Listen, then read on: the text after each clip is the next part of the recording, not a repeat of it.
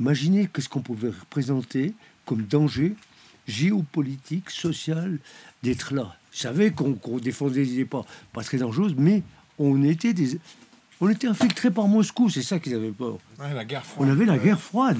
N'oubliez pas qu'on est encore en pleine guerre froide.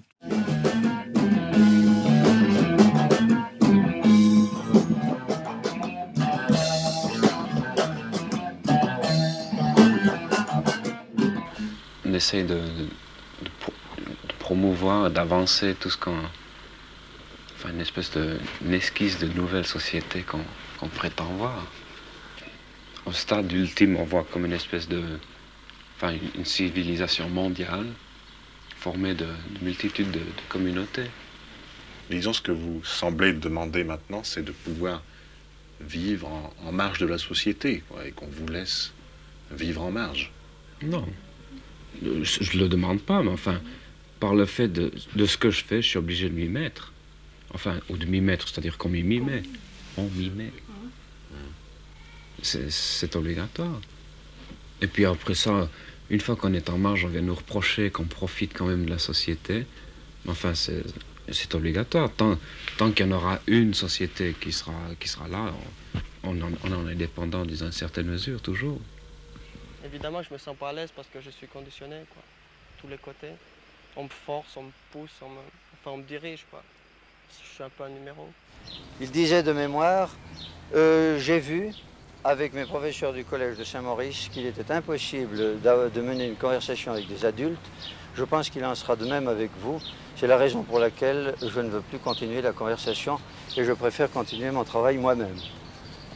Depuis lors, euh, j'ai compris ce qu'était pour eux le dialogue. Est-ce que vous pensez que c'est significatif de certains groupes de jeunes de refuser ce dialogue En tous les cas, de l'équipe qui est là, qui est faite de paresseux, des gens qui ont quitté le collège dernièrement pour venir s'amuser là autour de cette statue et se raconter des histoires, à dormir debout probablement, à lire d'Arsana, ce que j'en sais, c'est certainement ça. Bill, que veulent ces marginaux ah, On est bon, ça filme. Alors, santé C'est parti Santé Santé Santé sans Santé, santé cette équipe Santé Du coup, bienvenue à l'industrie. C'est notre deuxième épisode de cette série qui s'appelle euh, le Swiss Tapes. Et aujourd'hui, on avait deux invités très spéciaux, Henri Follonier, Bernard Appa. Merci beaucoup. Merci beaucoup d'être là, ça nous fait très plaisir. On va parler aujourd'hui de l'esprit de Saint-Pao, du festival de Saint-Pao. Euh, qui, était euh, le premier festival open air de Suisse. Qui a été créé en 1971 en Valais, à Saint-Pao au-dessus de Saxon.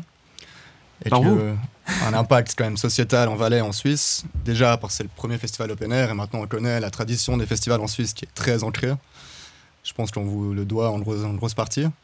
Mais aussi au niveau politique, parce que ça a pris place dans un Valais très conservateur, dominé par euh, encore la religion à l'époque, j'imagine, par des valeurs très euh, traditionnelles. Donc on est très intéressé d'entendre ce que vous avez à nous dire. Et surtout, merci de nous accueillir dans cet endroit magnifique, la Casinette des espaces magie verte. Moi, je vous remercie pour votre initiative. Ça me permet de retrouver mon frère et complice pionnier de plein d'aventures ici, euh, dans ce lieu qui est un lieu de résidence d'artistes. Euh, c'est un bon moment. Je vous souhaite santé à tous. Santé. Hein, ben, euh, santé. santé. Peut-être, moi, j'ai peut-être, par rapport à l'idée du festival, ça pas honte, toi, tu m'arrêteras si tu veux. il y a, euh, a peut-être une chose, c'est qu'il n'y a pas eu l'intention de faire un festival. C'est une, je dirais, c'est une fête spontanée où il y avait Mike Yulen, l'équipe de Choi et tout. Ils cherchaient un endroit pour faire la fête. Et la colonie qui se trouvait à Sao Paulo, c'était, un protestant, un pasteur. On pouvait prendre l'électricité, je crois, bénéficier des toilettes. Ah, euh, oh, voilà, l'électricité, les toilettes, et puis on pouvait mettre euh, des amplis et tout. Les amplis, c'était un gars qui travaillait dans une maison audio télévision, les premières qu'il y avait à l'époque pratiquement, et qui a monté avec des haut-parleurs, des trucs. Puis il n'y avait pas d'ampli, il n'y avait pas de, de, de, de, La sono, elle n'existait même pas. Au sens qu'on amène, on verra ça, c'est un aspect technique. Mais c'est une fête spontanée. On peut dire un peu le happening. On n'avait pas les portables, mais On va dans des coins dans la nature, on peut se déshabiller un petit peu, être tranquille à l'air, entre nous, pour faire de la musique, il n'y a pas de voisins, on tape, on, pa- on passe des disques, ou si on a une guitare, c'est au coin du feu, pratiquement. C'était ça. Donc on pourrait dire c'est plus de la fête spontanée qui est venue là. Voilà, un événement, pas une intention d'être un festival, de faire un truc pas une intention faite de, venir en, festival comme Woodstock ou d'autres trucs, ou l'île de. C'est c'est parti de là. Ensuite, je crois qu'il y a eu la, la faune qui était à, à Saxon. La- L'année suivante, j'ai dit, mais on va organiser, on va amener des amplis, des trucs et tout. Alors, le bouche à oreille, il marchait bien. C'est comme ça que ça a démarré. Et- mais on, a- on avait quand même sorti des affiches. Oui, avec je le me rappelle Jackie Laguerre qui avait, qui avait fait l'affiche, la guitare qui se joue Oui, toute oui, seule. oui, ouais. Et puis on a pris le nom festival, mais plutôt, je pense, dans une connotation. Il y a des festivals de fanfare, des festivals. C'est pour être dans le conformisme.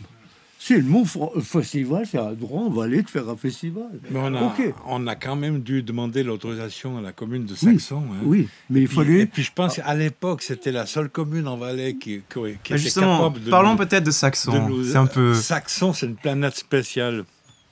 Je pense que ça vient déjà depuis, le- de- depuis l'installation du casino de Saxon. Les gens, ils ont vu arriver des, des touristes de toute l'Europe, chose qu'on ne voyait pas à l'époque. Et ça, ça, ça, ça a ouvert un peu les esprits. Puis il y avait aussi le, il y avait la, la, femme, la riche famille Famin, dont euh, un des représentants était président du Conseil d'État valaisan. Donc euh, tous les trains directs s'arrêtaient à Saxon. Euh, les, les trains directs, ils faisaient Martigny, Saxon, Sion, quoi. C'est vraiment ri- rigolo à l'époque. hein. Mais, mais, mais les vieux, ils disaient, là où le train passe, les idées circulent. Tu vois? Et puis je pense c'est pas tout faux. Alors on avait la chance que, euh, un peu par hasard, que le président de la commune de Saxon, c'était mon oncle. Donc moi, euh, quand j'ai eu les discussions avec lui, je lui dis, t'as t'as pas levé le petit doigt quand les curés des cônes se sont installés, alors je vois pas pourquoi nous, on pourrait pas aller s'exprimer euh, un week-end dans la forêt, quoi. Et, et lui, il nous, il, il a, il a fait tourner le conseil communal en, en notre faveur, quoi. Mais justement, on est dans une période très très particulière parce qu'il y a Sapin Haut, il y a Econe, il y a Franz Weber, tout dans quelques kilomètres. Peut-être parlez-nous de, de cette époque, de, de, de ce mais Il y a un contexte-là. prince-évêque à ce moment-là en Valais. Parce que la période des princes-évêques, hein, le pouvoir temporel, le pouvoir spirituel, il s'est pas arrêté. On avait un, André Luisier, directeur du Nouvelliste, donc de la presse des idées conservatrices, à la fois président du F Session. Donc c'est un impact. Se dire que euh, les partis très à droite, comme le PDC, a, a vraiment la main mise sur tout. En Valais, c'était très fort. Et tout. Alors ça, c'est un contexte que euh, il faut bien comprendre. hein. Donc, euh, euh, euh, ouais, mais c'est dans ce contexte-là qu'on a fait le, le festival. Donc il y a quand même une démarche politique dans la création de ce premier événement à Sapin-Haut. Ouais, il y a C'était plus deux, que si juste se réunir pour faire de la musique. Il y a- il y a- ouais. Il y a le le côté culturel, mais à l'époque, on parlait carrément de contre-culture. Et puis il y a le côté euh, politique dans le sens que on s'ouvrait à des tas de causes et on était pour la démocratie et on organisait des débats. Donc euh, dans la, Ça, c'est le festival. il y avait un, un endroit, c'était comme euh, une Landsgemeinde. Ça, c'est 74. Ça a Ouais. été ciblé. On dit, on veut aussi être porteur. Bon, la musique, c'est Et c'est là qu'on a eu Franz Weber, on a Ouais. eu Jean Ziegler aussi qui, Oui, qui- on qui a- était venu participer On au avait un pasteur français. Et puis le- Gabriel Nanchen, la première conseillère, Oui. conseillère nationale euh, Et- femme et- valaisanne. des femmes dans, dans le combat des, euh, de- du, fémi- du, du- du- du- de la li- l'égalité des droits. Maintenant, Mais, mais- mais- mais il y avait, euh, il y avait un Sylvie- stand. Il y avait un Cré- stand Créton. Silette Créton, elle, Oui, elle voilà. avait un stand où elle expliquait qu'on avait le droit d'aller acheter des pilules à la pharmacie, quoi. Il fallait vraiment informer les femmes de, Ouais. de, de l'évolution des choses, quoi.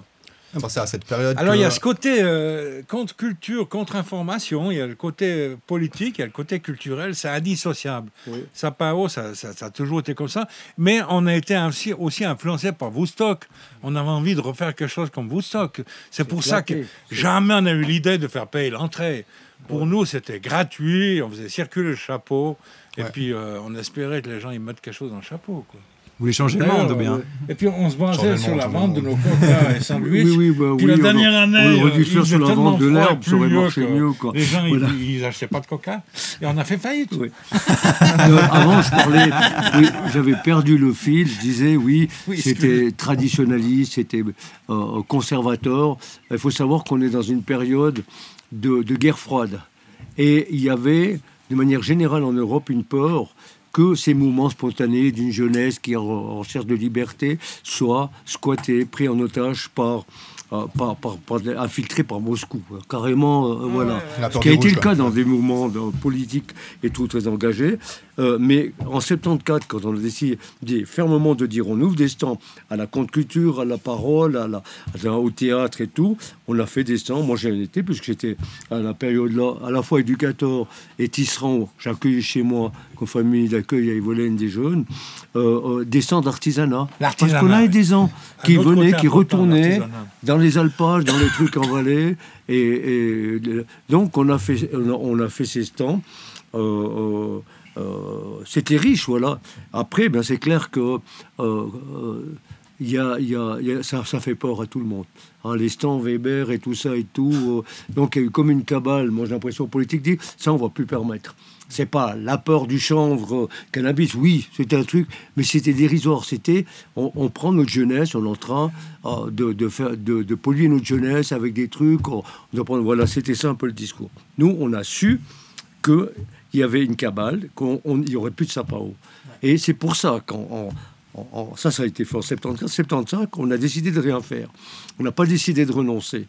On a dé- décidé de préparer un sapin haut qui a été fait en 76, grâce au soutien aussi du président, son oncle et tout ça. Mais là, il y a eu un phénomène, c'est que euh, euh, tous ces gens qui venaient, qui ont suivi Sapin haut, progressivement, on avait de plus en plus de gens. euh, à Nyon, euh, notre ami, euh, excuse-moi, Daniel Rosselin. Daniel Rosselin, il se trouve dans une situation où il y a un groupe qui pourrait avoir de folk, qui est très vraiment folk, folk, folklore, on pourrait dire, pour les gens, euh, à disposition à un prix abordable. Et, et, euh, la commune, d'accord, de faire sur la, sur la plaine là, le, le premier festival de, de, du Paléo. hein. Et euh, en fait, l'avantage, ce qu'il y a eu, c'est qu'il a bénéficié de tout cet appel d'air des gens qui savaient qu'ils auraient réinstallé. Donc tout le monde a été à Nyon. Donc Nyon a décollé facilement et avec l'aide, avec le financement de trucs. Là, ça a été une belle naissance parce qu'ils n'avaient pas euh, réveillé des peurs qu'on peut avoir en vallée, euh, vraiment conservatrices, religieuses, etc.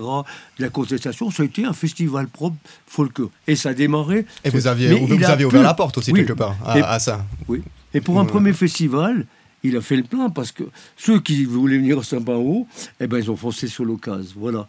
Et nous, en 76, on a pu euh, réaliser le festival de Saint-Pao en se disant on va pas être des lâches. On est conscient qu'on cherche une contre-culture, une alternative à la vie, euh, qu'on est ouvert à, la- à des regards intellectuels et tout. On avait beaucoup d'universitaires qui, écrivaient dans des- des journaux alternatifs, contestatifs, mais euh, très forts, très, très, et- et qui, faisaient partie de, de, de- périphériquement de Sapin-Haut et tout.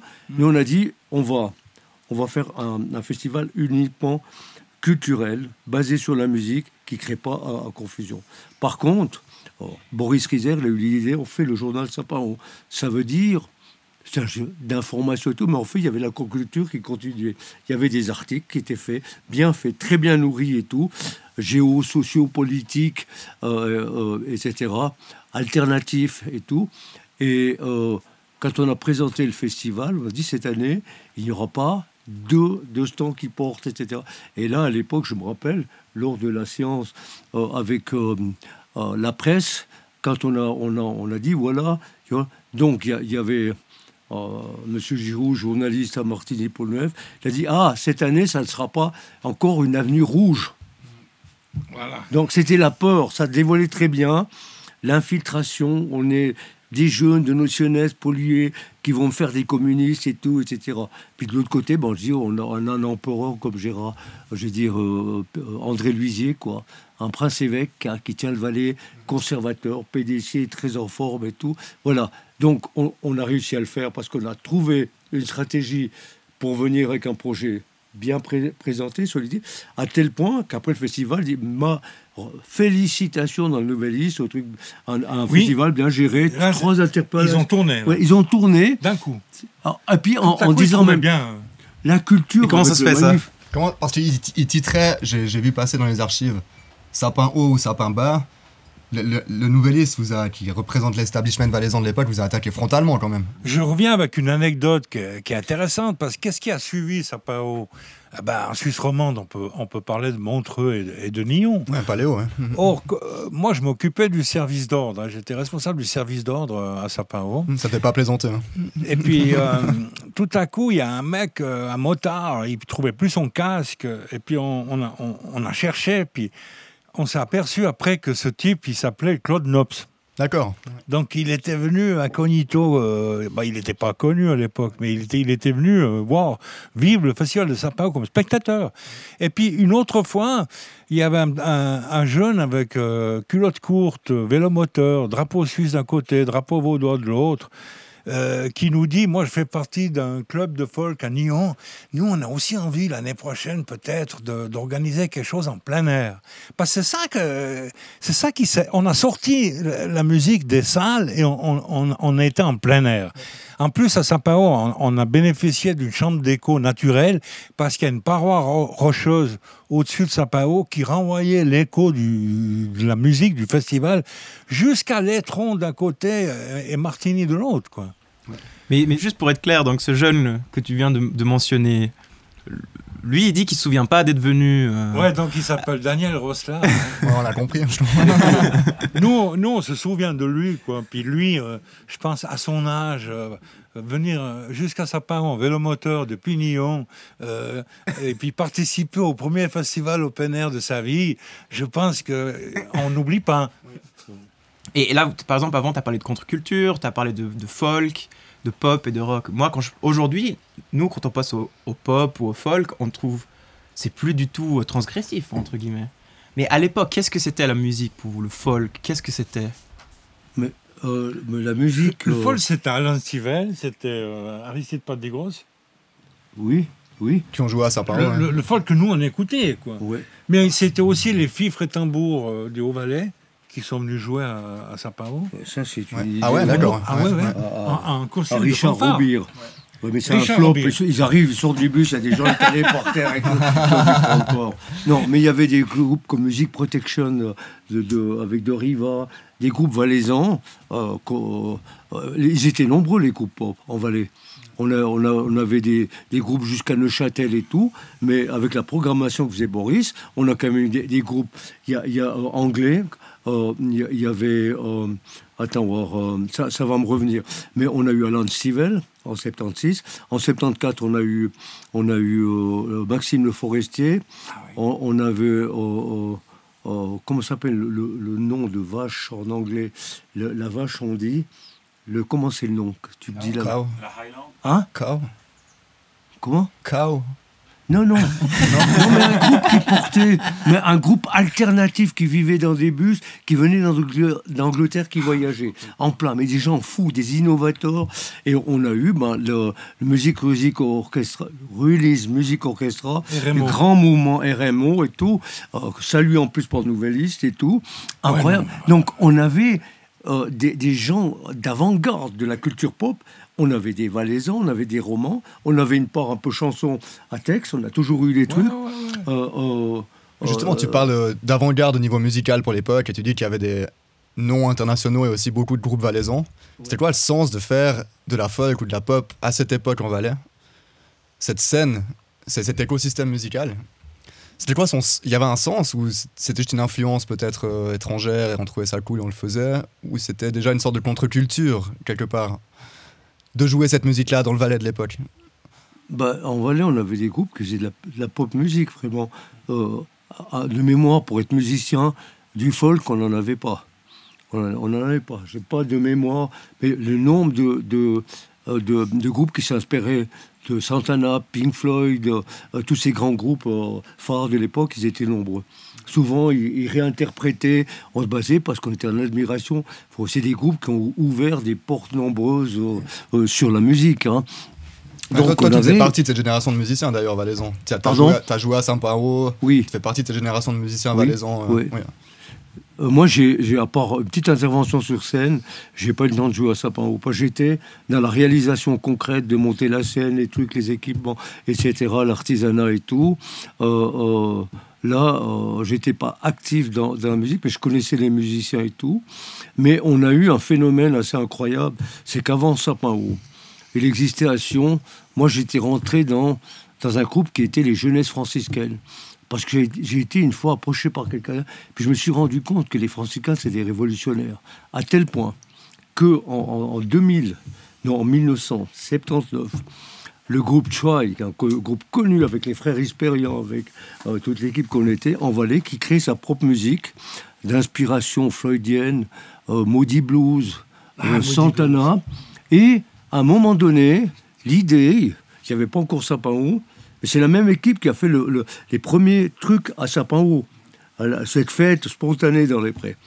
Et l'idée, c'était de faire la messe de minuit avec, euh, avec eux, voilà, avec des musiques d'inspiration pique et tout. On était vers l'évêque, il n'a pas été d'accord. Les capucins, dans le réseau que j'étais, les alternatifs un peu des- de, de- de la, de la religion, Mais ils ont eu vent de ça. Ils ont dit alors venez chez nous à la messe de minuit, f- jouer. Et ils ont joué à la messe de minuit au Capucin. Génial. Et cette année-là, le nouveliste, il croit qu'il veut des fous. Parce que les jeunes novices qui étaient là, ils avaient dit on va représenter la scène, la naissance du Christ, pas d'une manière folklorique, poétique, comme on fait ces jolies petites crèches, l'eau qui coule, où chaque famille du Valais central venait amener les enfants, on va les voir. Enfin, cette crèche, elles étaient extraordinaires à visiter, comme un musée. Toutes les années, ça faisait le plein. Ils ont décidé de dire que le Christ, s'il était là aujourd'hui, il prendrait une forme différente. Il fallait pas faire du passé. Donc, ils ont fait un Saint-Joseph euh, dans un bleu de travail, derrière des cartons qui sy- symbolisaient avec des petites fenêtres les cités ouvrières, très sobres et tout, et une Vierge Marie en jupe courte. Alors ça, il fallait pas faire. Faut dire qu'à l'époque, les filles portaient, c'était pas la mini-jupe collante provocante, mais quand même, la Vierge, ils ont foutu un bordel, les capucins, avec ça. Et moi, je me souviens, pour manger avec eux, les vieux, ils disaient, quand le nouveliste, il critique, c'est que c'est bon qu'on fait. Ça a été ça. Alors je dis, la révolution était là. Ils étaient plus fous que... un, un truc de, sur- qui était euh, lié à Sapao que je Ah, mais- ne mais connaissais dis- pas du tout. Mais c'est ça. Et avec, avec, euh, avec Yulen, avec les- toute notre équipe qu'on était de, de Choix, et Jackie Laguerre était dedans, eh bien, on a fait un truc, mais poussé par l'esprit franciscain, dire arrêtons de, faire un petit bébé Jésus à, l'eau de rose et tout. Le Christ est un révolutionnaire, c'est ce qu'ils m'ont appris. Tout a été récupéré tellement il est dangereux, mais il faut aller. Et, euh, Saint François est un révolutionnaire. On, on l'a remis en forme, on récupère toujours, hein, c'est sûr. Mais ils étaient complètement d'avant-garde, ces gars-là. Moi, je suis venu avec des guitares, avec eux, faire des messes modernes et tout. Donc, j'aurais même cédé tout mon matériel aux franciscains. Et j'ai fait partie de, de cet élan. Mais c'est pas en hippie que moi, j'ai- transformé ma vie. J'ai pu adhérer parce que c'était à- à une réalité que je comprenais. Qui était, euh, mais ça a été la révolution, elle a commencé au Capucin. Vous, Voilà. vous vous identifiez comme hippie à l'époque?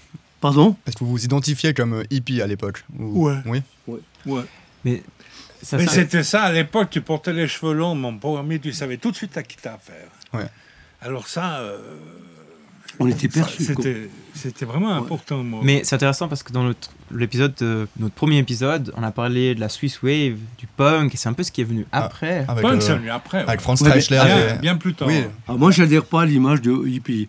J'ai toujours refusé parce que c'était le baba cool qui croyait qu'en tirant des pétards et tout, en plus, je leur disais des pétards, vous achetez de l'herbe, du shit à, des trafiquants qui, font, qui arment des populations les unes contre les autres, qui, entretiennent la prostitution, etc. Non, c'est sale. Plantez votre herbe, à la limite.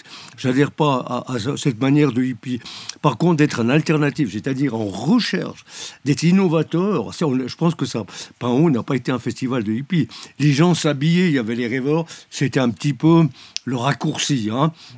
une mode, une mode de contestation, d'appartenance, cherche d'identité. Mais je pense que la, la prise de conscience responsable organisé et tout, était plus un mouvement alternatif Ouais. et, contre-culturel que dire que hippie. Parce que c'était un peu du folklore, les, hippies. Ouais, Mais c'est pas sur eux, Moi, je, Mais- me, je me sentais de cette mouvance-là, ouais. la majorité était dans cette mouvance. Ouais. Et c'était, c'était pas une mode pour finir, c'était un mouvement de société. Oui. C'est un mouvement de fond, de, de société qui s'est passé. Et on voit les conséquences que ça a eu à, à divers niveaux aujourd'hui. Ouais, les cheveux longs, ça veut plus rien dire. Et parce que justement, ce premier épisode, on l'a fait sur le punk suisse, qui s'inscrit en réaction au mouvement hippie euh, suisse, et qui tient un peu le même genre de discours que toi, Henri. Voilà, euh, les hippies, c'est devenu un dogme, c'est devenu un peu un folklore. Nous, maintenant, on veut. euh, Une nouvelle bourgeoisie, un peu. Voilà, et c'était un peu un nouvel ordre établi. Et en réaction à ça, les hippies, de, les, les- les punks de Zurich, Genève, etc., sont un peu construits en vois, contradiction. par exemple, deux mots dans, nos- dans nos- notre langage quotidien qui viennent directement du mouvement hippie, c'est les mots cool et speed. Oui. À l'époque, il n'y avait que les hippies qui parlaient de cool et speed, et tout, tout à coup, le monde, enfin, tout le monde parle comme ça. Et du coup, parlant d'influence, c'est- c'est quoi Saint-Paro aujourd'hui? Qu'est-ce qui reste de l'esprit de Saint-Paro pour vous? Parce que déjà, en Valais, dans les années 70-80, il y avait pas mal de gens qui vivaient en communauté. Il Oui, me semble que j'ai vu pas mal d'archivations aux alentours. Est-ce que ça, c'est l'impact de Saparo ou c'est plutôt déjà le contexte qui a permis à Saparo de naître Est-ce que vous, par exemple, vous avez vécu dans ces communautés? Est-ce que vous pouvez un peu en parler ou côtoyer ou... Moi, j'ai managé le groupe qui s'appelait La Faune et qui vivait en communauté se- selon le principe de Wilhelm Reich, à Mhm. à Haut. Hein. Et puis, euh, moi, je organisais des concerts, je passais des heures, puis euh, eux, en contrepartie, ils venaient tailler les arbres l'hiver avec Ouais. moi. ouais. On avait un échange comme ça. Il y, a- un esprit communautariste d'échange, euh, mais il y a une volonté à ce moment-là, pour une partie, de dire bon, on quitte la ville, on va truc, on va garder des chèvres, on prend un alpage. Quand même astreignant. C'était pas la facilité de tirer des pétards dans un coin. C'était quand même euh, euh, relever des défis comme ça. Et Sapin au 74 a accueilli, dans la mesure possible, ben, justement des artisans, des gens qui avaient fait un choix de vie engageant. Parce que s'il faut faire une concession quand même avec le monde tel qu'il est, puis essayer d'amener quelque chose de nouveau. Donc l'alternative et tout, euh, euh, voilà. Mais euh, les, communautés, oui, mais c'était un peu des, des- communautés pas structurées, avec une philosophie, avec un, avec un, un gourou, tout ça, c'était on vit ensemble, on prend un appartement. D'ailleurs, je disais tout à l'heure, on avait des caisses à pommes, on les renversait quand on était là-bas, on posait comme étagère, on les Et on renversait, on des mettait, puis on déménageait avec ça. On les avait coloriés et tout, mais ça bougeait. En tous les coins du Valais, Volaines, les machins, tout le Saxon, les... il y avait plein des gens qui décidaient d'habiter ensemble, quitter la famille et tout. Euh, pas vraiment des groupes très organisés communautaires comme on a pu voir en Allemagne, aux États-Unis, tout ça. Voilà. Euh, euh, par exemple, à Volaines, nous, on avait, l'atelier de, l'Ardèche, c'était une, boutique, une réunion d'artisans qui faisaient du tissage, qui faisaient du crochet, qui faisaient des trucs là pour, vendre. C'est dans- un, collectivisme comme ça.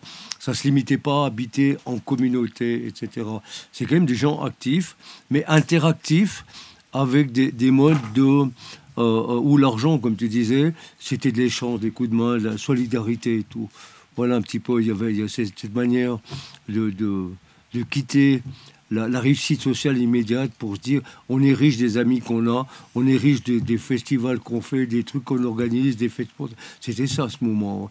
Et je pense qu'il y avait dans ce moment euh, une intuition collective partagée, non intellectualisée, affirmée, de dire ce monde où on va acheter le dernier frigo, la dernière voiture, etc., la, réussite et tout, euh, euh, superficielle, mais comme pour rebondir aux deux dernières guerres, ça suffit pas. Il y a, y a on peut pas aller là-dedans. Donc il y avait presque de l'intuition au niveau écologique. C'est pour ça qu'à Franz Weber, qui disait attention à un tourisme agressif, tourisme agressif qui va mettre des altiports, qui va faire des trucs. On avait la grande crainte de l'autoroute, on l'a contesté. Yes, Euh, Bernard yes, s'est yes. engagé dans des mouvements paysans. Raconte-nous le mouvement paysan. euh, Non, mais Bernard. Attends, Bernard d'abord, a hein. été Ah. un actif pour la défense de l'intérêt des paysans de la plaine, un vrai paysan de la plaine de, de Saxon, en même temps qu'il était. Il n'avait pas eu qu'une étiquette de rêveur. C'est un, un- un- un gars formidable, engagé avec les paysans. Toujours, ça a été comme ça. Donc, on avait des pieds dans la réalité. Moi, j'avais un pied dans la réalité. C'est qu'avec Boris, à la fois, on a été les fondateurs de ce qui est maintenant Addiction Vallée. Ça a été le, le centre de contactation où on a donné six mois à un mandat libre. Moi, j'ai été admis comme éducateur en formation pour faire quelque chose de la prévention de la drogue. C'était, mais c'est pas la lutte contre la drogue. Donner les moyens aux jeunes de se prévenir contre les dérives de la drogue. Hein, en sachant que c'est pas que le produit, c'est le contexte géosocial, culturel, la qualité du produit et puis la stabilité de la personne. Donc il faut, mais on en arrive même dire aux jeunes quittez cette zone de merde dans les lieux que vous fréquentez, allez planter votre herbe. Et puis, d'ailleurs, il m'a apporté quelques petites graines euh, que je vais garder précieusement. Euh, euh, dans la, allez dans la nature, plantez vos herbes, marchez, bougez-vous les fesses et, faites votre herbe valaisanne. Et ça a changé le corps. Le, le, le corps, il n'est pas allumé, ça a changé le comportement du grand tentateur. C'était une éducation intelligente. C'est à travers la consommation du, cannabis ou de drogue où vous pouvez devenir plus ou moins des degrés très différents. Hein, un danger pour vous-même, pour vous avez un danger pour réaliser votre refus d'accepter le monde, le mal-être de vos parents pour faire autre chose. Vous vous compromettez. Fumez intelligemment, produisez intelligemment, faites des trucs là. Mais faites des, des, des, concessions entre un monde qui est là, existant, et à l'intérieur, soit soyez des transformateurs, pas marginalisé complètement. C'est-à-dire une liberté préservée, mais vous êtes plus dangereux en étant dans la société avec des idées. Ce que moi j'ai été dans le social, on m'a dit tu es le loup blanc du, du social pendant 43 ans, mais tu n'as jamais rien fait de travers. Voilà, il y avait des visionnaires. Donc on avait, on était des éducateurs préservant par rapport à la drogue mais en créant à la fois, bah, Boris, le festival. oh l'ami, je veux raconter quelque chose là sur l'autoroute, et puis on a dit quoi Autoroute et... Les paysans. Les paysans de Saxon. Ah ouais, ouais. Bon, moi je suis fils euh, d'agriculteur, et puis euh, j'ai fait des études d'œnologie viticulture en France. Et mai 68, j'étais étudiant en France. J'ai vu comment ça se passait un peu. Et puis... Euh, après, quand je suis revenu dans mon village, euh, j'avais une aura sur les autres paysans. Ils m'ont tout de suite, euh, pour finir, j'étais leur secrétaire euh, au niveau local et au niveau valaisan. Et puis, je suis devenu vice-président d'Unitaire, c'est le plus gros syndicat qui existe en Suisse romande. J'avais Fernand Cuche, lui, il avait fini au Conseil d'État vers Neuchâtelois. Et puis, il était mon secrétaire à l'époque. Mais pour revenir en Valais, euh, l'autoroute n'existait pas. Et puis quand ils ont sorti ce projet, putain, on s'est dit mais ils sont fous, ils vont, ils vont violer notre, notre cher et tendre canton. Enfin, on était contre. On était contre l'autoroute de Martigny à Brigue. Donc ça veut dire qu'on était d'accord qu'elle vienne jusqu'à Saint-Maurice. Et puis euh, après, on a, on a monté un, groupe, un comité dont je faisais partie. Moi, je représentais justement les, agriculteurs, mais on avait aussi des communes. Euh, on, avait, des tas de, gens là-dedans. Et puis, on a lancé une pétition. Et à l'époque, c'était la pétition euh, qui a recueilli le plus de signatures en Valais, 33 000 signatures. On avait Albert Mathieu, euh, un ingénieur qui était connu à l'époque. Et nous, on, proposait une alternative. On proposait l'élargissement euh, dans certains endroits de la route cantonale. On proposait de, de faire passer euh, sous tunnel Hein, depuis euh, Saint-Maurice, faire un tunnel avec des sorties de temps en temps jusqu'à Brigue. Quoi. ça aurait été énorme, ça. ouais, ouais, ouais, non, mais nous, euh, voilà, euh, ce qu'on proposait comme alternative, et puis finalement, ben non, on a, perdu, mais elle, est, elle, est moins elle est moins large que prévu. Hier, je marchais à Vernéa, et il y avait le bruit de cette autoroute, et je me suis dit, ce serait incroyable qu'elle soit souterraine, cette autoroute. Ce qui, je pense, est peut-être pas forcément faisable, mais euh, ça aurait été une très très bonne idée. On s'est aperçu que plus tu construis de routes, plus il y a de voitures qui viennent dessus. Quoi. Oui, bien sûr. Ça, a l'air bête, mais ça marche aussi comme ça. Donc ça, c'est un combat qu'on a amené. On, on, a, on, a, obligé l'État à, planter des rideaux abris le long de l'autoroute. Pour finir, c'était... Il y avait Gérard Constantin, un autre agriculteur bio... Euh, de Sion. lui, il était parti pour finalement une, autoroute intégrée. Quoi. Alors, on a diminué le nombre de sorties. Quoi. Il voulait faire une sortie pour chaque village. C'était complètement dingue à l'époque. En France, c'était une sortie tous les 50 km. Nous, c'était une sortie tous les 5 km. Et on disait, c'est faire le contournement des, villages avec des routes cantonales, au lieu qu'elle traverse la cantonale, un village, elle doit contourner. C'est ça d'abord la priorité. Hein. Et puis, si un Oui, s'il y avait un bout d'autoroute, putain, on disait bon, autant que ça soit fait que pour contourner les villes. On va pas faire le gros truc euh, Martigny-Brigue et tout. Il y a eu un autre combat, c'était le fluor. Parce qu'il y avait une grosse pollution au fluor, non seulement à Steg, Chipis, mais surtout euh, de Martigny. Et puis depuis 1900 et quelques, tu avais, des dégâts constatés dans les forêts de, pins. C'était les, les, pins qui étaient le plus sensibles à cette pollution. Et parce que les pins, ils gardent les aiguilles 4-5 ans, tandis que euh, d'autres, euh, ils perdent les aiguilles tous les deux ans ou, ou chaque année, comme le Ménez. Enfin bref, les abricotiers, c'était le point névralgique le, plus important pour les agriculteurs, parce que l'abricot est très sensible au fluor. Et on n'avait plus de récolte. Et avant les récoltes, les, abricots en cours vert, ils tombaient au sol. Il y a eu des combines. Il y a eu un combat qui était. mais tu te rends pas compte, pendant 60 ans, hein, il y avait aussi la santé humaine. Je me rappelle le couvent des Ursulines euh, à Sierre, ils elles avaient un taux mais 100 fois supérieur à la dose normale de fluor dans les urines. Il y avait vraiment des problèmes avec ce fluor et nous on réclamait que l'usine mette des que l'usine mette des filtres, que le Conseil d'État oblige les usines à mettre des filtres à air parce que c'était échappement libre, quoi. Hein. Ils, font, ils font cuire dans des marmites euh, le minerai bauxite, ils ont besoin beaucoup d'électricité, et puis euh, le métal, euh, l'aluminium se forme, c'est en fusion, et puis c'était sans couvert, quoi, échappement libre. Donc nous, on voulait qu'ils filtrent les fumées, mais il n'y a rien qui se faisait. Le combat, il a duré pendant 60 ans, jusqu'à un soir où on a entendu un gros boom. Puis l'usine, euh, elle a explosé. Quoi. Ils ont eu pour 15 millions de dégâts. Ah ouais. Mais euh, Et voilà, qui fait exploser cette usine? Il n'y a pas eu de blessés. Euh, on était trois dans le coup. Et puis il y a prescription. tu peux en parler sur ce podcast. Moi, alors, j'ai eu les confidences d'ingénieurs qui a travaillé à du Suisse, qui a eu les privilèges de contact et tout. le, le, pylône qui a été exploser, qu'on a fait passer comme un truc révolutionnaire, c'est l'usine elle-même qui l'a fait pour des fins, des finalités et des intérêts, de, etc. Quel pylône tu parles? Bah, euh, non, mais à Saxon, on a eu une, ah, dizaine de pylônes. Mais un jour, on va, on va se voir avec, ce, avec cet ingénieur. Parce qu'il a des témoignages incroyables. On était tellement habitués à, à, ce que les paysans à, faire sauter, un pylône que le mot d'ordre, c'était donc la muerte. Hein. Euh, s'il y avait comme s'il y avait des explosifs, ça devenait police fédérale. Et puis euh, il y avait des, policiers bernois, zurichois, qui déambulaient dans le village. Ils essayaient d'interroger les gens. Et tous les Saxonnais, ils disaient Viens, viens boire un verre, on discute. et les mecs, ils étaient, il fallait les porter à la gare pour qu'ils rentrent chez eux. Mais ils n'ont jamais su quelque chose. Mais la convivialité, elle, est, Et nous, le, mot d'ordre à l'époque, c'est que dès que vous écoutez qu'il y a un pylône qui a explosé, vous laissez tout tomber, vous allez sur place. Quoi. On se retrouvait euh, une, une demi-heure après, on était 50, 60 à être sur place. Donc la police, quand elle arrivait au niveau des empreintes, ils étaient euh, vernis.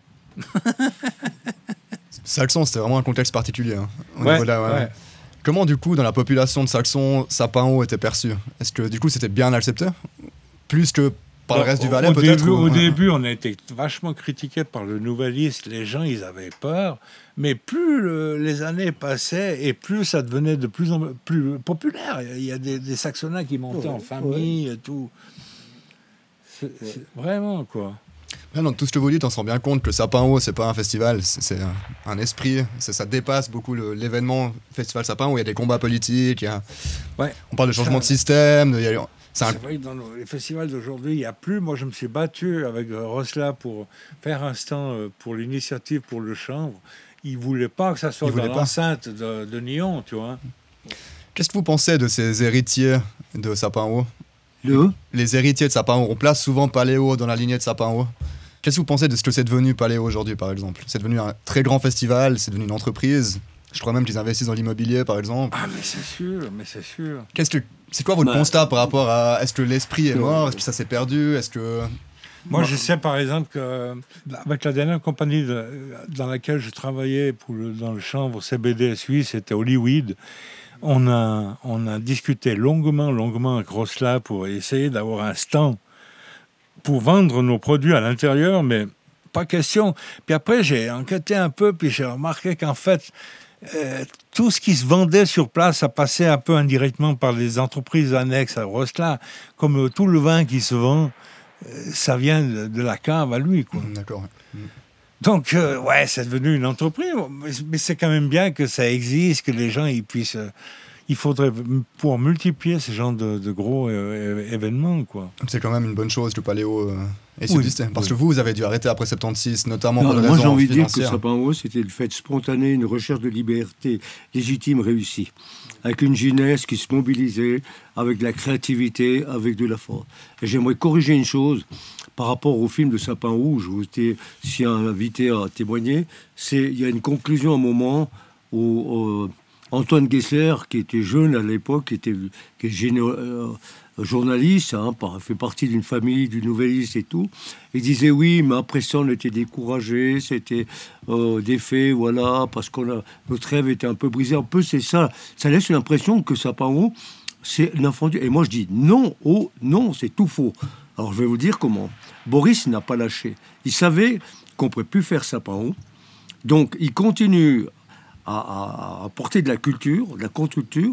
Il organise quand même à ce moment-là, à la Maxation, pendant deux ans, ou sur une année et demie, je ne sais plus exactement, trois concerts. enfin, Léo Ferré, c'est pas rien. Le groupe Ange, un groupe français incroyable de l'époque, à la, à la pointe. Et le groupe Magma. Et puis après, plus rien, non. Après, moi, en 78, j'achète le domaine ici, où j'ai fait les espaces magie verte. Boris, il devient le cuistot de toute l'équipe. Les frères Ispérian, Pierre, toute une équipe. On a travaillé ici, c'était mes équipes que je payais. Qui. Et là, on a développé ce lieu, on a construit la maison, on est parti. Donc, on n'avait pas éteint la flamme. Et moi, je la porte encore. Si vous êtes là, c'est parce qu'elle est encore vivante. Donc, l'esprit de Sapao s'est pas arrêté avec Sapao. Donc, il, s'est révélé là-dedans. Il a continué. Lui, il a apporté avec ses projets. Le pas, c'est à lui d'en parler et tout. Mais, moi, je veux corriger, c'est pas vrai. Et lors du film, Sapin Haut, c'est plutôt un film de contexte, pas sur festival. Il y a des gens que si c'est à, compléter ou à reprendre, qui ont vraiment, je sais, j'étais le réalisateur concret du festival, actif dedans, c'est eux qui vont, avec eux qu'il faudrait parler pour savoir qu'est-ce que ça a laissé comme trace, comme mémoire du, du festival. Donc, l'esprit Sapin Haut, c'est jamais éteint. Là, je peux vous le dire. hein. Ben, Il y a peu qui l'ont porté. Nous, on l'a, chacun notre manière et Non, tout. mais la- Voilà. la- le dernier festival, on moi j'ai gardé un mauvais souvenir dans le sens que c'était froid et pluvieux. Comment on s'en sortait seulement en vendant du coca puis des sandwichs, ben, on en a vendu beaucoup moins et puis on a fait faillite. Ouais, Moi, moi, je suis resté euh, sur cette mauvaise Oui, image, euh, oui. la dernière version. Oui, mais en même temps, toi, Bernard, t'es l'exemple du combat qui a continué. T'as été très médiatisé, t'as fait de la prison, t'as fait dans grèves de la la culture. Et toi aussi, oui. Mais vu, vu que c'est toi qui Ouais, parles de, de cette mauvaise impression sur la fin, en même temps, t'es l'exemple que ça a continué aussi. Si, si je me trompe pas. Ouais, Et Henri vrai. aussi, évidemment. Mais du coup, ça m'amène une question, parce que oui, l'esprit Sapao a continué de par ces lieux. Chez toi ici, c'est magnifique d'ailleurs, c'est vraiment un endroit incroyable. Il y a la boucherie de Jacques Laguerre aussi, par exemple, à Saint-Maurice. Je pense qu'on peut le mettre un peu dans la même euh, démarche. Mais au niveau euh, sociétal, est-ce que vous pensez que vos actions de l'époque, elles ont eu un... On remarque qu'aujourd'hui, euh, la pensée commune, mainstream, est beaucoup plus proche de vos idéologies de l'époque que les gens de l'époque. La libération sexuelle, euh, l'agriculture biologique, le- même oublié- le cannabis. Ouais, ouais. ouais, ouais. Ça- Excuse-moi. hein. Je disais, euh, on a oublié de parler de, du chanvre. Hein. Chanvre, cannabis. J'allais y des venir de toute façon, hein, t'inquiète. C'est vrai qu'à l'époque, au Festival de Sapao, c'est pas un sujet qui nous intéressait spécialement. Il y avait peut-être un stand. Il y avait un stand sur les, les, les- les drogues, mais c'était surtout pour parler des dangers de- des drogues dures. quoi. Mhm, ouais. Mais on parlait pas tellement de chanvre et de cannabis. Par contre, je me souviens d'une manif qu'on avait organisée à, à Sion, et on avait levé la match. On Oui, avait levé la oui, d'a- Ouais. planté des clous dans le, dans le gourdin, parce qu'on en avait marre d'être, de subir la, la, la- la répression. Ouais, ouais. Donc, je ne sais pas en quelle année c'était, je ne me rappelle plus en quelle année c'était. Mais c'était quand même dans la mouvance de Saparo aussi. Oui, mais ça, ça a été dans les années qui ont suivi Haut où on a eu, où il y a eu la manifestation contre le Nouvellis, contre le plein pouvoir Pour du objective. Action. Et là, il y avait Gabriel Mille- avec mille Maurice, personnes dans la rue, ouais. toute une équipe de politiques. On disait, mais Nouvellis, assez, arrêtez de, de, de prendre le pouvoir sur l'information et tout. On- n'est pas d'accord avec ça. Ensuite, il y a une autre chose par rapport à la drogue. On a amené le même combat, mais différemment. Lui, il a dit on va forcer les barrières, on va planter de l'herbe, valaisanne et tout. Moi, j'avais une autre idée. C'était de, de récolter un maximum de graines et puis de euh, dire aux tous les jeunes, tout le monde se démerde pour euh, réunir dans, dans l'année qu'on peut, voilà, un maximum de graines. Moi, je paye un avion au mois d'avril quand on sait qu'il pleut deux, trois jours. On survole le Valais, on jette les graines par les fenêtres, on survole, et ça va revenir. voilà. Ça, finalement, on voulait restituer le droit, la légitimité d'une plante qui a plus de bienfaits que de... Parce que le danger du chanvre, il n'est pas de produit, il est... C'est la prohibition, le danger la- du la- le, le contexte culturel dans lequel on apprend à le consommer, hein, etc. La qualité du produit, que ce ne soit pas de la saloperie. hein, euh, euh, et puis le consommateur lui-même. Quelqu'un qui est fragilisé, qui a des problèmes euh, névrotiques, psychotiques, ça peut être un, amplificateur, soit de la créativité, soit du cauchemar qu'il aura. Donc, nous, on avait pris une option, c'est dire, le produit en soi n'est pas un danger. Voilà. Faut Le accompagner. cannabis n'est pas interdit parce qu'il est dangereux, mais il est dangereux parce qu'il est interdit. Voilà. Il, était, il est devenu plus dangereux par l'interdit qu'autrement. Qu'est- Qu'est-ce que vous pensez du coup de la conception du cannabis? À l'époque, le cannabis c'était un objet de lutte, surtout aux États-Unis, j'ai l'impression. Je sais pas si pour vous c'était le cas en Valais. Aux États-Unis, c'était le symbole de, euh, de la lutte hippie quelque part. Le cannabis était très mis en avant aussi par solidarité avec la minorité ethnique et compagnie. Peut Eux, connaître la prohibition. C'était essentiellement la marijuana, essentiellement ils fumaient la, la fleur séchée, tandis que nous ici en, en, en, euh, en Europe, l'habitude c'était de fumer la résine euh, marocaine. On fumait pas de fleurs à l'époque. Mais aujourd'hui, il y a beaucoup de critiques aux États-Unis envers ces anciens 68 arts. Depuis la légalisation, le cannabis est devenu un objet de- d'échange. C'est devenu un bien de consommation. Et il perd cette aura révolutionnaire qu'il avait dans les années 60-70, justement. Comment vous voyez cette évolution de la conception qu'on a par rapport à cette plante qui est devenue. qui est en train de devenir. Ah, Ce qui a changé. Comme la, comme la cigarette, en fait, un, un moyen de se faire de l'argent? Mhm. Est-ce que, que- comment vous, vous gérez ça? Toi, en plus, Bernard, t'es un peu dans le business avec Hollywood et, et compagnie. C'est quoi votre, votre avis sur cette question? Ça, ça m'intéresse. mais- Euh, Moi, je pense qu'il y a une grande différence. C'est que, euh, à l'époque, c'était un outil d'exploration intérieure, personnelle, psychique, émotionnelle, visionnaire, mystique. Et il y avait des maîtres qui avaient fait les chemins pour comparer les états d'altération de la conscience, etc., avec le livre des morts tibétains. Donc il y avait une richesse culturelle et contre-culturelle qui faisait que c'était un outil d'exploration, donc euh, de conscientisation, qui fait que des gens qui se mettaient à consommer dans ce contexte-là disaient j'ai envie de faire ma maison, la concevoir comme moi fait euh, un peu ici, la créativité, l'i- l'imagination, la liberté et tout. Donc ça agrandissait l'espace de la personne et, et aller à la, rencontre de lui-même ou d'autres personnes. Maintenant, c'était un objet de plaisir, de distraction, les drogues, uniquement. Et là, alors, c'est incomparable le décalage qu'il y a, parce que ça ne fait pas partie d'un moment culturel, spirituel, euh, tout ce que tu veux. Maintenant, c'est les- un produit comme un autre. D'ailleurs, il est banalisé, on ne l'utilise pas. On fout des, des cocktails de main. C'est n'importe quoi maintenant. Ça n'a rien à voir. Le consommateur du, du chanvre, du cannabis aujourd'hui n'a rien à voir. Il n'y a pas encore la liberté pour le, pour le THC. hein. Le THC, ça reste euh, interdit. Oui, mais il y a plusieurs États où je. Mais et- oui, non, moi, je, moi, je aujourd'hui, en Suisse, je 200 000 suis content personnes. l'évolution parce Ouais. que la, la- la prohibition, il y en a marre. On, on- on sait que ça marche pas. On sait les dégâts que ça fait. Il faut qu'on réglemente le marché. On ne dit pas qu'il faut que tout soit libre. Il faut le réglementer, quoi. Et ça, je trouve que c'est en bonne voie. Ça va lentement parce que mon pauvre ami en Suisse, pour changer quelque chose, il faut 20 ans, 30 ans. C'est incroyable. C'est incroyable. Mais là, moi, je crois, ça va du bon côté. Là. Et maintenant, il, il- il lève le, le pied pour le, pour, pour déjà pour le thérapeutique, pour que les gens puissent se soigner. Jusqu'à maintenant, mon pauvre ami, il faut être à l'article de la mort pour avoir le droit de, d'en consommer. Il faut être fou, fou pour un produit qui n'a pas de dose létale, qui a jamais, il n'y a jamais eu d'overdose de cannabis. C'est un, un- un produit innocent à ce niveau-là. Quoi. Moi, c'est une des motivations que j'ai eues dans mon combat pour aider à libérer cette plante. C'est que. Oui, puis on a diabolisé le cannabis. Moi, comme éducateur, d'après des, des constats qui étaient faits des statistiques, par priorité, il y avait les médicaments, l'alcool ou le contraire, l'alcool, les médicaments.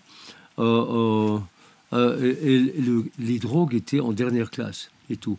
Donc, au niveau des ravages, des coûts de la santé, l'alcool était, mais X fois plus important et tout. Un autre donné, l'analyse qui avait été faite. numéro un, Voilà, voilà, ça. là, là. Surtout chez nous. hein. C'est sur un bassin de 100 personnes. Alors ça, c'est des statistiques qui ont peut-être 25-30 ans. Euh, sur des gens qui vont boire de l'alcool, un verre de vin, ou à 14 ans déjà se couler la gueule et sortir et tout, euh, euh, il y a 4%, par 4 à 5% de gens qui viennent des alcooliques. Mais ça fait beaucoup de monde quand même en Valais. Sur la, la, la consommation du cannabis des gens qui viennent des problèmes tous, c'est les mêmes proportions. Ça veut dire que le cannabis n'est pas plus dangereux. C'est le produit, le contexte social dans lequel il est encouragé, accompagné et tout, qui va faire. C'est-à-dire qu'il y a des Bah gens ouais. qui ont une prédisposition, des fois même héréditaire au niveau de ce qu'on appelle euh, la, la réponse au produit. L'accoutumance Le fait à l'alcool. c'est le marché noir. Voilà. Donc, le cannabis, c'était pas plus. Voilà. que si tu Hein, vas mais- dans le marché noir pour acheter du cannabis, on te propose de l'héroïne, quoi. C'est pour ça qu'il faut réglementer ce marché. On, a- on a réussi à le faire avec l'alcool et le tabac, Ouais. qui sont deux drogues dures qui tuent. hein, à peu près 13 000 morts par année en Suisse, euh, euh, l'alcool et le tabac. Et pourtant, il n'est il est pas question de les interdire. Il vaut mieux le réglementer puis informer. Maintenant, il y a quand même pas mal d'informations euh, qui, qui ont lieu. Euh, il n'y a pas si longtemps, il y avait pas, tu ne pouvais pas critiquer l'alcool et le tabac. Maintenant, on commence à expliquer qu'un chat, c'est un chat. quoi. Tu es d'accord? Il y a une évolution. Mais les ravages, pour moi, c'est la cocaïne chez les traders, toutes ces populations de gens qui spéculent sur l'économie, etc., sur les trucs là. Ça fait une désorganisation de la société qui est basée que, que sur le profit, l'endettement, etc. et tout. Alors voilà les vrais consommateurs et la vraie drogue dangereuse.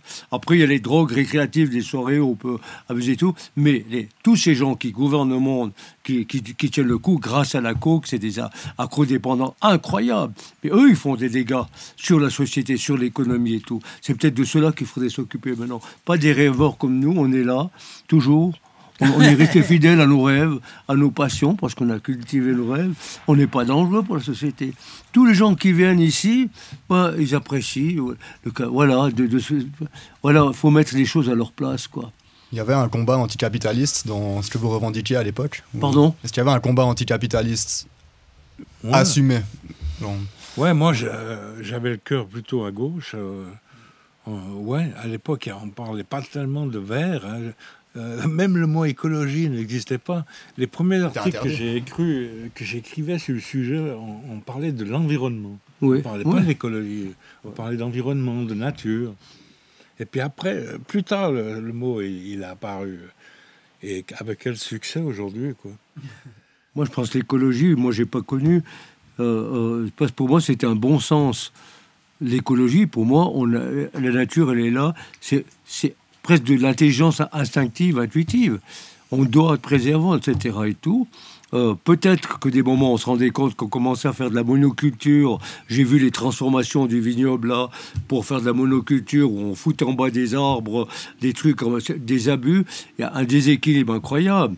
Des vignobles énormes, on a, on a gagné tellement de surface qu'on n'arrivait pas à les gagner, qu'on n'a même pas pensé faire à la jonction des routes un peu triangulaires, un jardin, un bassin, on peut mettre une poussette avec un enfant pique-niquer, les gens voisins disent, peut manger. Il n'y a pas de convivialité. Ça a été cette rationalité matérialiste et le Valais a foncé beaucoup là-dedans. Parce que du moment qu'un paysan il a pu vendre son moyen à Montana, l'autre il a dit après il pouvait s'acheter la voiture. Ils sont venus au lieu d'être solidaires, envieux les uns et jaloux les uns des autres. Ça, là, il y a une apparition dans les années 60 du, j'appelle ça le secte de l'électroménager. Voilà, on sacrifiait des vacances pour s'acheter un frigo, alors que le français, il vendait le frigo, mais il partait en vacances. Nous, on voulait conquérir le monde matériel. Et la jalousie, les trucs. Donc, ces populations paysannes propriétaires, ils se sont fait avoir parce que le marché de l'immobilier a bien profité. Le truc, putain, lui, il te rends compte comment il a vendu, il s'est acheté la voiture. J'allais vendre mon truc. C'était, mais ils se sont fait plumer. mais royalement, les paysans. Voilà. Puis après, on a voulu réorganiser ce qu'il y a maintenant partout. L'agriculture, euh, avec des critères qui sont faits par des, des psychorigides érotiques, euh, qui ne créent pas des, des règlements, mais du réglementarisme à outrance, on peut plus espérer euh, respirer, on peut plus innover, il y a plus de trucs. Heureusement qu'il y a des moments comme la permaculture qui naissent spontanément, collectivement, qui dit voilà, il y a une autre manière de voir. Alors moi, à la fois, il y a des moutons consommateurs de jaunes qui pensent qu'à se distraire, qui veulent pas regarder puis prendre des options alternatives comme on l'a fait. Mais il faut pas oublier qu'il y a une belle jeunesse qui naît avec une, une implication, une conscience écologique organisée et qui veut, finalement, ils sont en train de faire ce que nous avons commencé à faire. C'est-à-dire des alternatives, des collectifs, euh, du troc plutôt que du, du marchandage, tout autant que de l'argent. Oui, ça, des combats. ça renaît. Il, a fallu, il en a fallu des combats.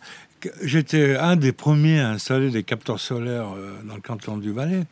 Refus euh, de la commission cantonale des- Pourquoi. Pourquoi le On refus peut oublier les avions militaires. C'était ça Non, c'est Non. parce qu'ils pensaient que ça allait éblouir les avions. hein. Oui, oui.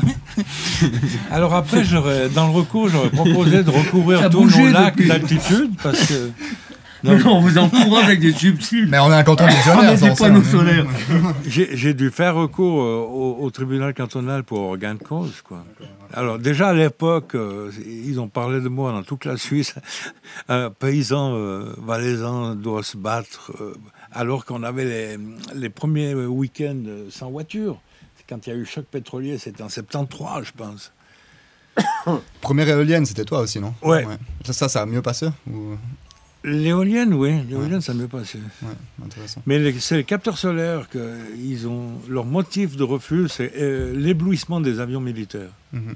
Ton dernier projet, Bernard, c'est le Népal. Qu'est-ce que tu fais au Euh, le dernier Népal? projet, c'est le Népal, ouais. Ben, j'y suis allé là. Moi, à l'époque, justement, à l'époque de Sapao, c'était le mouvement hippie. Euh, Qu'est-ce qu'un jeune normal faisait? C'était se laisser pousser les cheveux, puis partir en autostop, euh, traverser l'Afghanistan, euh, l'Inde, et puis aller en Inde, et puis aller au Népal. Euh, Là-bas où, justement, le chanvre était encore libre. Il y avait des magasins dans les rues qui vendaient le charas. C'était depuis des millénaires là-bas. Alors, j'ai été enthousiasmé de découvrir ce pays où, où il y a une grande tolérance entre les différentes cultures, les différentes rel- religions, notamment. Les gens sont très pacifiques, ils ont l'esprit vraiment euh, fondamentalement religieux. Alors j'ai eu envie de faire quelque chose, de faire quelque chose d'utile, et puis j'ai créé cette euh, ONG qui s'appelle Népal Évolution, qui est reconnue par les autorités suisses et népalaises. Et puis on a une antenne dans la capitale à Katmandou, euh, on a un ami là-bas qui s'occupe du secrétariat, et on essaye de développer des actions. Je vous laisse d'ailleurs un prospectus que vous pouvez regarder. On a des parrains tels que Philippe Roch, euh, de la, la Marine Pochet, là, qui, est- Mhm. qui est à, à, Lausanne, et puis Jean-Marc Richard, euh, notre ami bien connu. euh, de- toute la Suisse romande. hein. Est-ce qu'on peut, on peut faire une donation ou quelque chose Ouais, ouais, ouais. euh, ça peut être déduit des impôts. Ouais. Et puis, euh, on essaye de, de- de faire quelque chose. Mais moi, c'est plutôt dans l'agriculture que, que j'ai développé notre activité parce que je suis d'abord fondamentalement un, un paysan. Et puis, quand je vais là-bas, ben, automatiquement, je suis curieux de voir comment ils vivent, comment ils cultivent, de quoi ils se nourrissent et tout.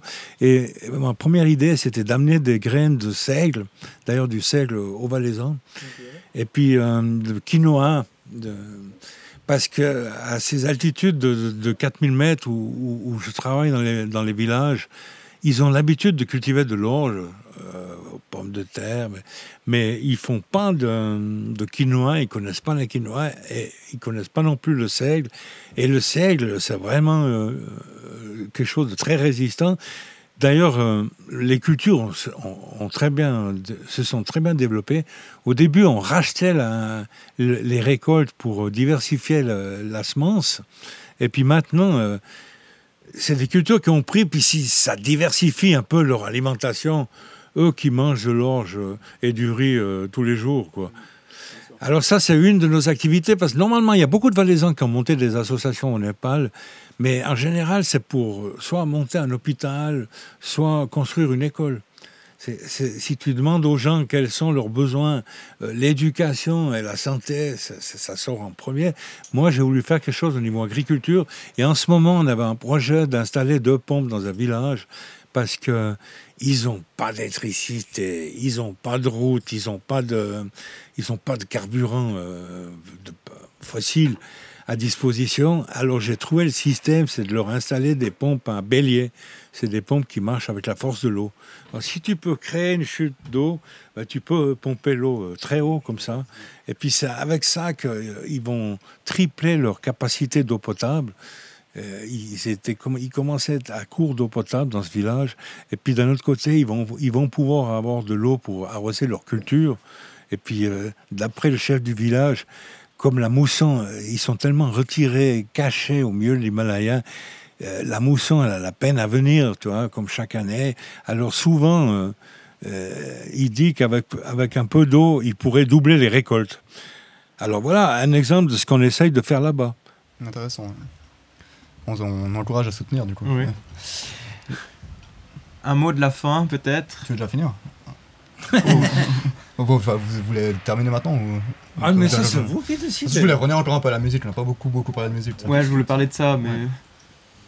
Moi, je suis juste curieux de savoir, vous, aujourd'hui, c'est quoi la musique qui, qui vous plaît? C'est quoi que vous écoutez? Bernard Rappa en voiture, avec Bah, sa là, voiture là, à gaz euh, Là, naturelle en aujourd'hui, j'écoutais du, du reggae. Ok. Mais qui ça? Comme, euh, Le reggae, ça n'existait pas à notre époque. Et puis Henri, toi t'écoutes. euh, Maintenant, bah, moi, j'ai 71 ans, j'ai envie d'assurer la continuité, la pérennisation des espaces Magie Verte, euh, les espaces et de l'association Magiculture.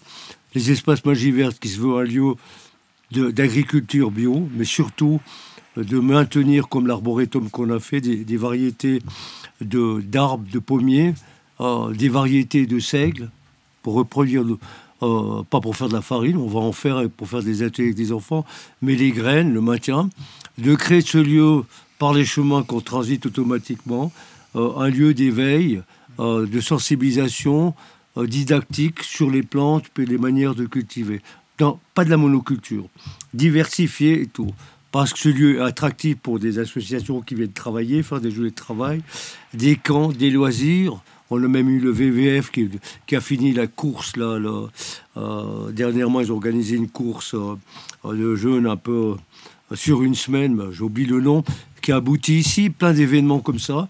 Et Magiculture qui s'occupe de l'accueil d'artistes en résidence, qui se mettent ouverts, qui sont inspirés, qui se créent, qui, des moments, partagent le lieu, la casinette, avec une fondation qui vient avec des requérants d'asile faire une partie de travail. Donc, on a des, des, des- c'est coloré, avec des Afghans, avec des Africains et tout, ces requérants d'asile, des artistes qui se trouvent au même lieu, euh, peut-être des enfants des jours. Des, voilà, il y a un mélange, une cohabitation.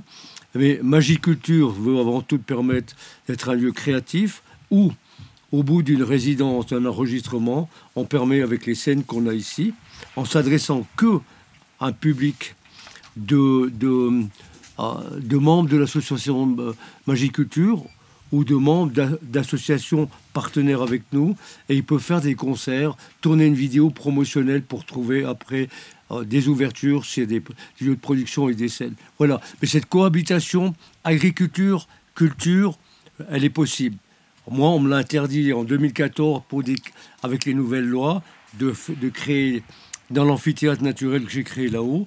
Maintenant, on va rebondir parce qu'on a vu qu'il y a des manières euh, de mettre en conformité, en optimalisant la, la, valeur euh, didactique du lieu, productive, bio, puis en même temps euh, la, la valeur d'accueil d'artistes.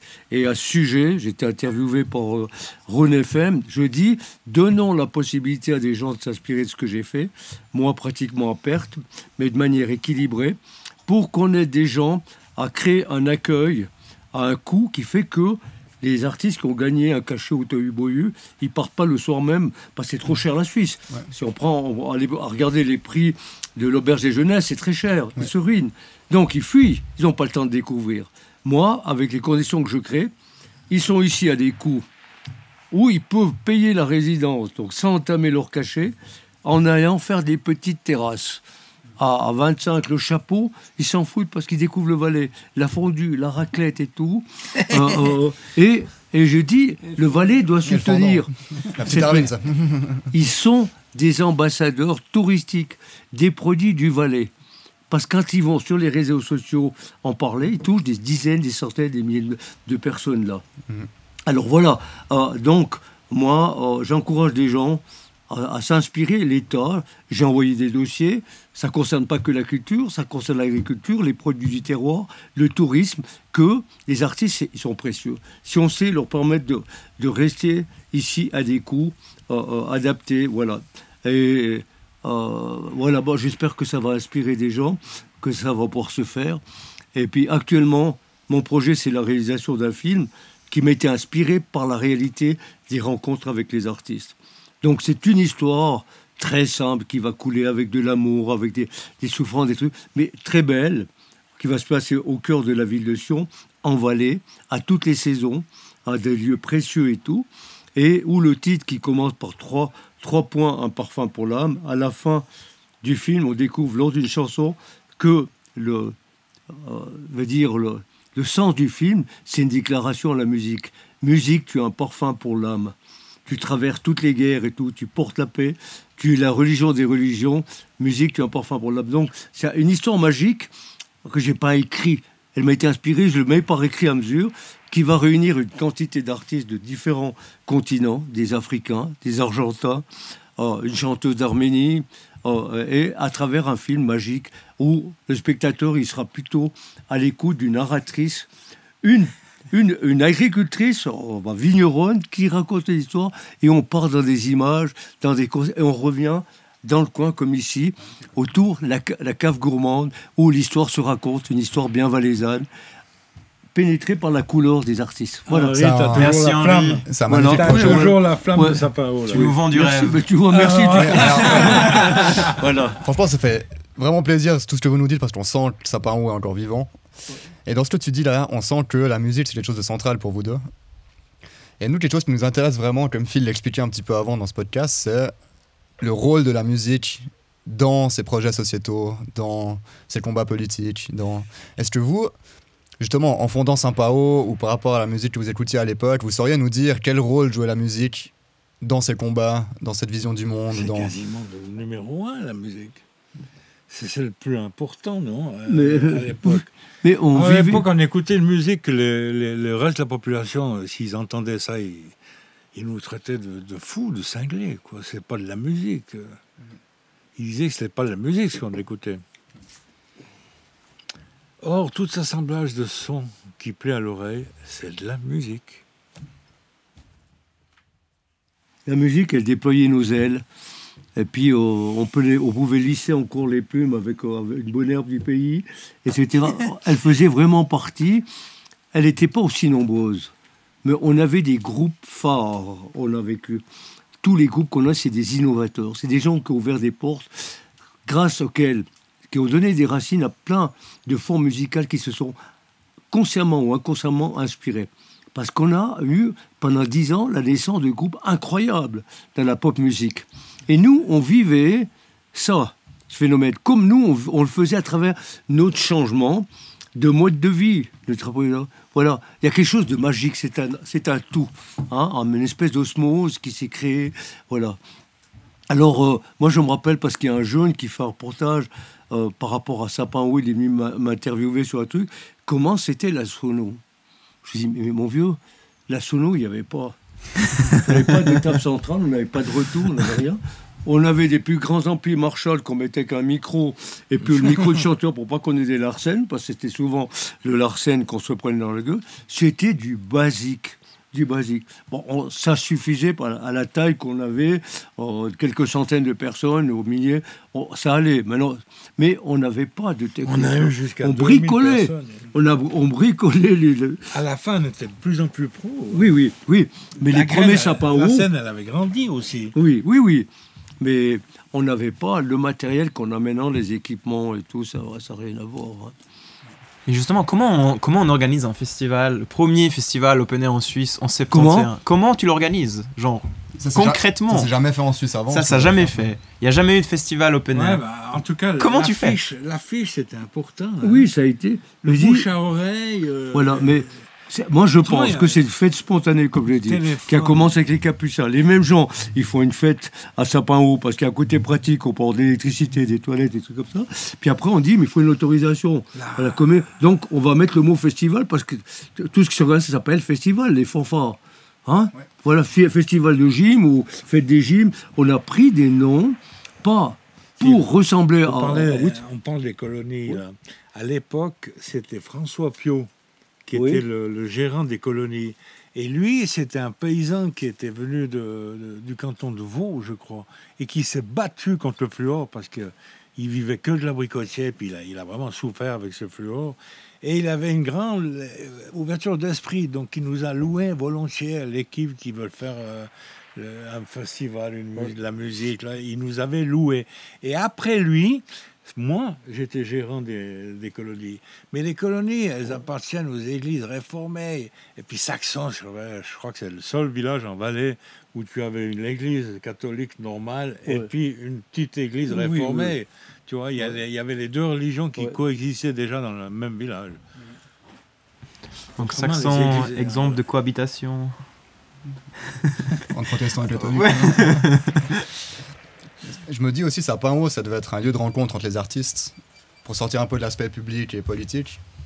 Il y avait une, c'est un festival, il y a un backstage, j'imagine, où les gens faisaient la fête ensemble.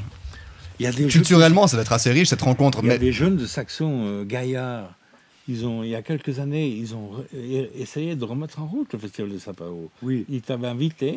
Oui, mais pas- ils ont fait le festival. Ils ont Sapin. fait, ils ont là, fait- ils ont fait deux versions, je crois. Oui, exactement. Oui. Et comment c'était? Comment vous avez trouvé? Pardon? Comment vous l'avez trouvé? Ce nouveau Sapin-Haut, Ah ben, ça, bon, moi j'ai bien aimé parce que dire voilà, euh, c'est sans faire exprès, c'est un prolongement, tant mieux. Et puis en même temps, c'était marrant de voir que ils ont fait une, tout de suite après notre dernier festival, sur le lieu qu'on mettait la scène, ils ont fait un couvert pour les familles, pour les pique-niques, Ouais, ouais, pour pas qu'on puisse de voilà. La- qu'on- c'est- ça, c'est la commune de Saxon. la- la- donc la com- politique Oui, au oui. du conseil communal, ils ont créé un couvert là où on, on avait la scène. Donc tu peux, tu peux plus euh, faire de la haut passer la seule clairière qui permettait de monter une, une scène. Mais à l'époque, du coup, les- il y a eu quoi 5 éditions de Sapin-Haut 4 4 ou 5 Hein? 71 76 c'est le dernier.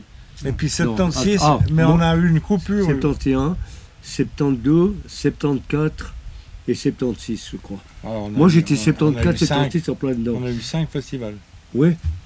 Et du coup, vous avez vu un peu comment ça se passait les backstage, tout ça, vous organisiez.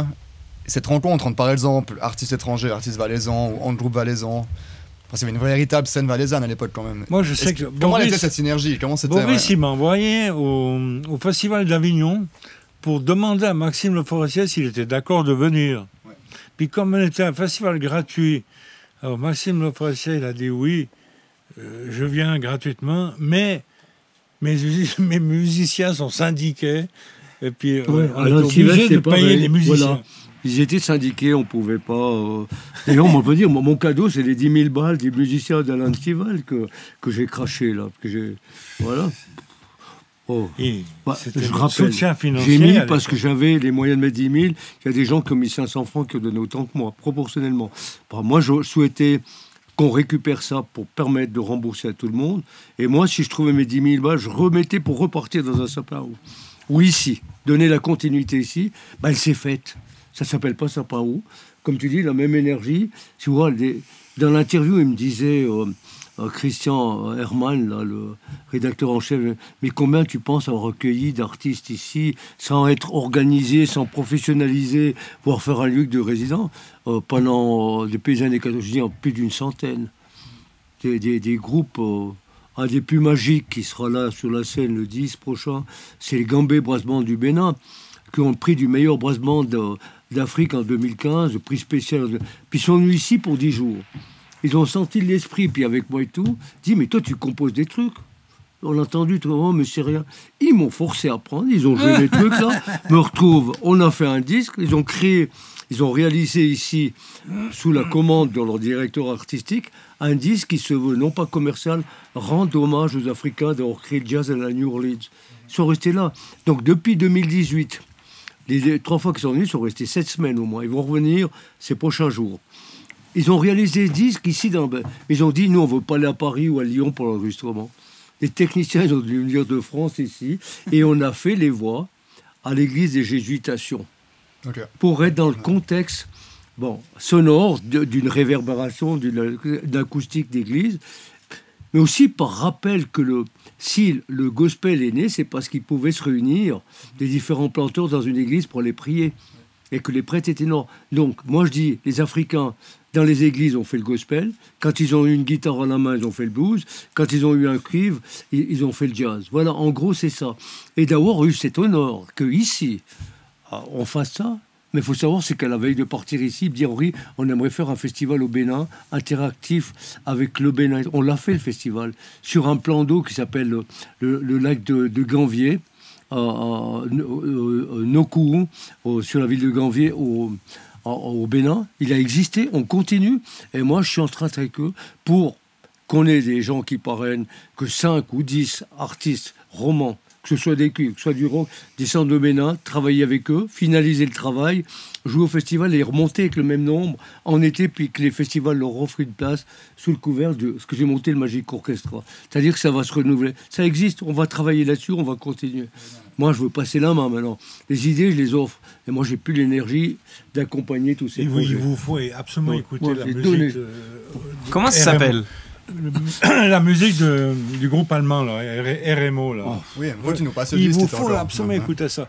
Quand ils, ils- ils nous ont quittés, le- leur projet, c'était d'aller avec un Zeppelin survoler la, la jungle équatoriale Oui, oui, oui. africaine et puis d'enregistrer les sons de la forêt. Ils, étaient, mais ils voulaient au- aussi développer une entreprise ici plutôt que, que nous, on, on mène les vaches à l'alpage. Les vaches seraient montées dans la montgolfière, puis euh, la montée aux alpages, ça serait fait avec les vaches. Eux, ils jouaient à Sapin à l'époque. Oui, mais le, le groupe, le, le Light- Lightspeed Collective, il est né, la société est créée à Ventône. Bon, Moi, j'ai fait partie de ça. On a même eu une antenne, on a, on a été à Miami.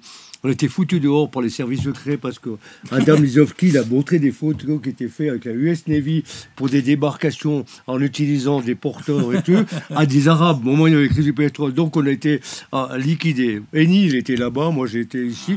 Mais on a été foutus dehors. Mais des projets incroyables, des idées d'hôpitaux en disant que quand tu as une catastrophe planétaire, tu vas avec des camions depuis les réserves proches du pays amener des médicaments, mais c'est plus accessible les routes. Tu fais comment? Donc, le dirigeable en termes d'hôpital ou de ravitaillement pouvait, en roulant à 150, 180 km/h, arriver, se poser sur place. Donc, ça arrivait beaucoup plus vite, l'aide et les vivres. Donc, c'est un, ingénieur qui s'appelait Gunther Svartun, qui avait partagé la prison avec Adam Lizowski en, en- Autriche, qui tout à coup lui parle de trucs, euh, euh, de projets que le dirigeable il naître avec les matériaux, avec maintenant avec l'hélium qui est beaucoup plus facile à, à- à créer tout ça. Pourquoi? Parce que pas Lizowski ça, mais mais euh, euh, euh, euh, Gunther Svartun, lui il avait hébergé une copine, puis la police est venue, il y avait je sais pas combien de kilos d'herbe. C'était chez lui, mais lui, il fumait pas. Il s'est retrouvé en tôle. Et il a fait la connaissance. Donc, c'est parti dans des projets. Il dit, mais ça, il faut faire vivre. Adam Lizowski, c'était un visionnaire qui allait devant des grands patrons d'entreprise pour chercher du, de l'argent pour ré- réaliser le, le dirigeable. Moi, j'ai fait partie de l'équipe dans le sud de la, France, à Cabas. On a commencé à mettre en place des ateliers pour fabriquer le dirigeable. Il allait, il blablabla avec des dossiers, des contacts. Quand on lui demandait, euh, il arrivait vers le patron, le grand directeur, disait Quoi nous pouvoir faire, faire pour vous?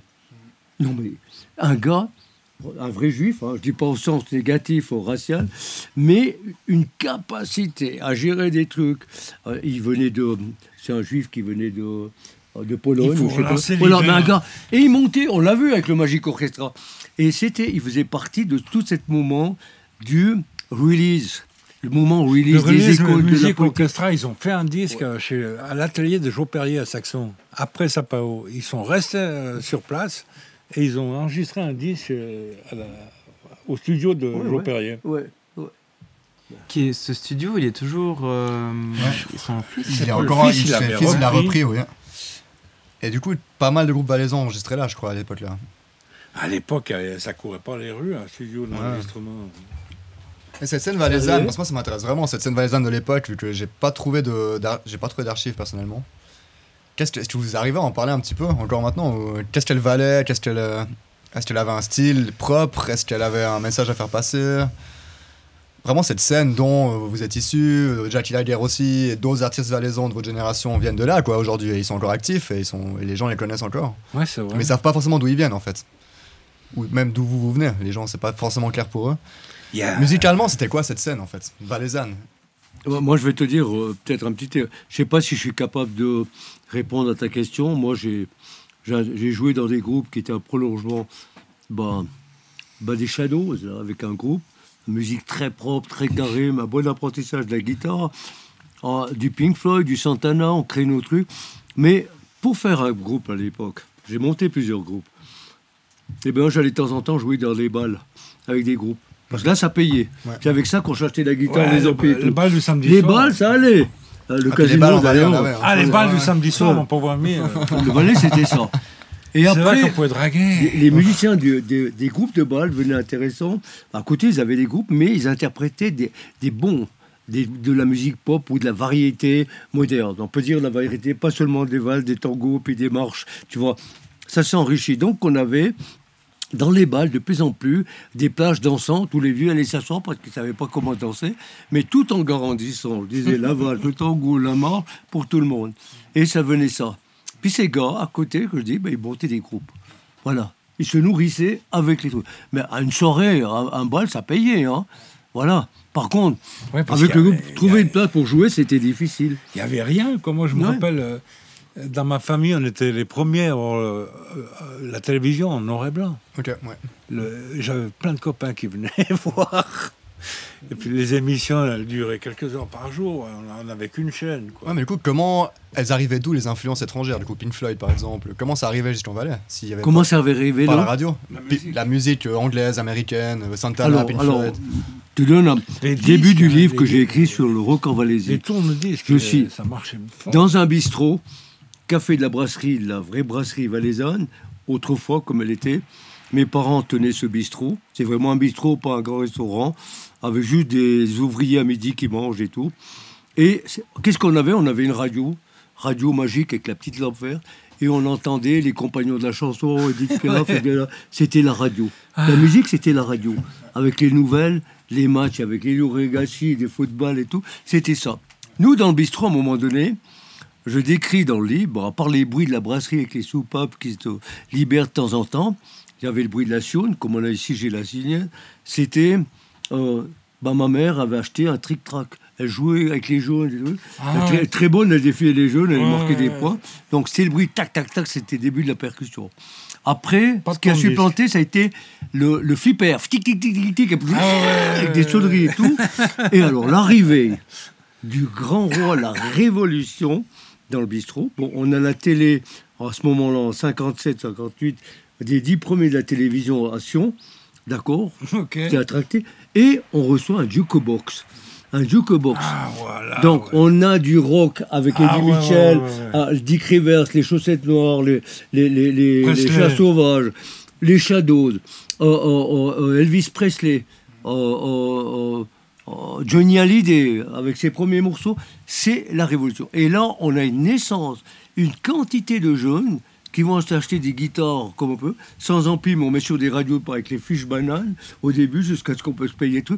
Et on joue dans des caves, des locaux pour monter un groupe. Donc on est dans le rock, à 3-4 accords, les trucs comme ça, à imiter, à apprendre. Il n'y avait pas les chemins pour apprendre. Ceux qui veulent apprendre la guitare, aller chez un prof de guitare, c'est des cours à parce que tu apprends trop de trucs. Donc on se montrait les trucs.